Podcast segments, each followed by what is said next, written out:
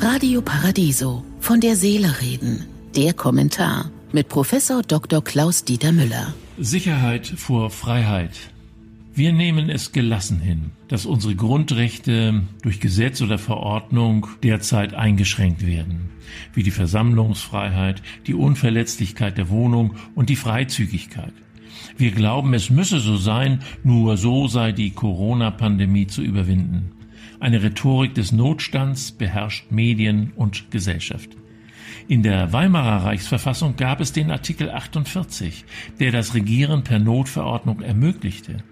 Den haben die Verfassungsgeber unseres Grundgesetzes bewusst ausgelassen. Er hatte den Nationalsozialisten Vorschub geleistet. Artikel 19 unserer Verfassung verbietet gar die Antastung des Wesensgehalts eines Grundrechts. Darüber hinaus gilt der Grundsatz der Verhältnismäßigkeit. Was heißt, dass die durch Gesetz angeordneten Maßnahmen zur Erreichung des angestrebten Ziels erforderlich und für die Betroffenen zumutbar sein müssen. Ob die getroffenen Einschränkungen erforderlich sind, weiß niemand, auch die Virologen nicht.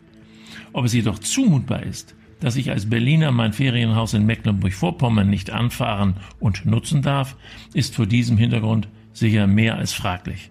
Das gilt auch zum Beispiel für Ferienhäuser auf einer der Inseln in Schleswig-Holstein. In unserem Wohnhaus in Charlottenburg schrie vor ein paar Tagen eine alte Dame vor der Tür einer Senioren-WG aus voller Kehle um Hilfe.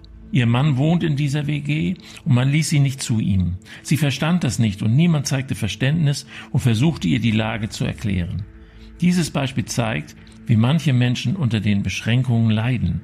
Hier geht es um Zumutbarkeit. Die häusliche Gewalt nimmt zu, weil Auswege versperrt sind. Und wir befördern drastische Grundrechtseinschränkungen auch noch, weil nur die Politiker von der Krise profitieren, die hart durchgreifen. Die anderen werden als Zauderer verpönt.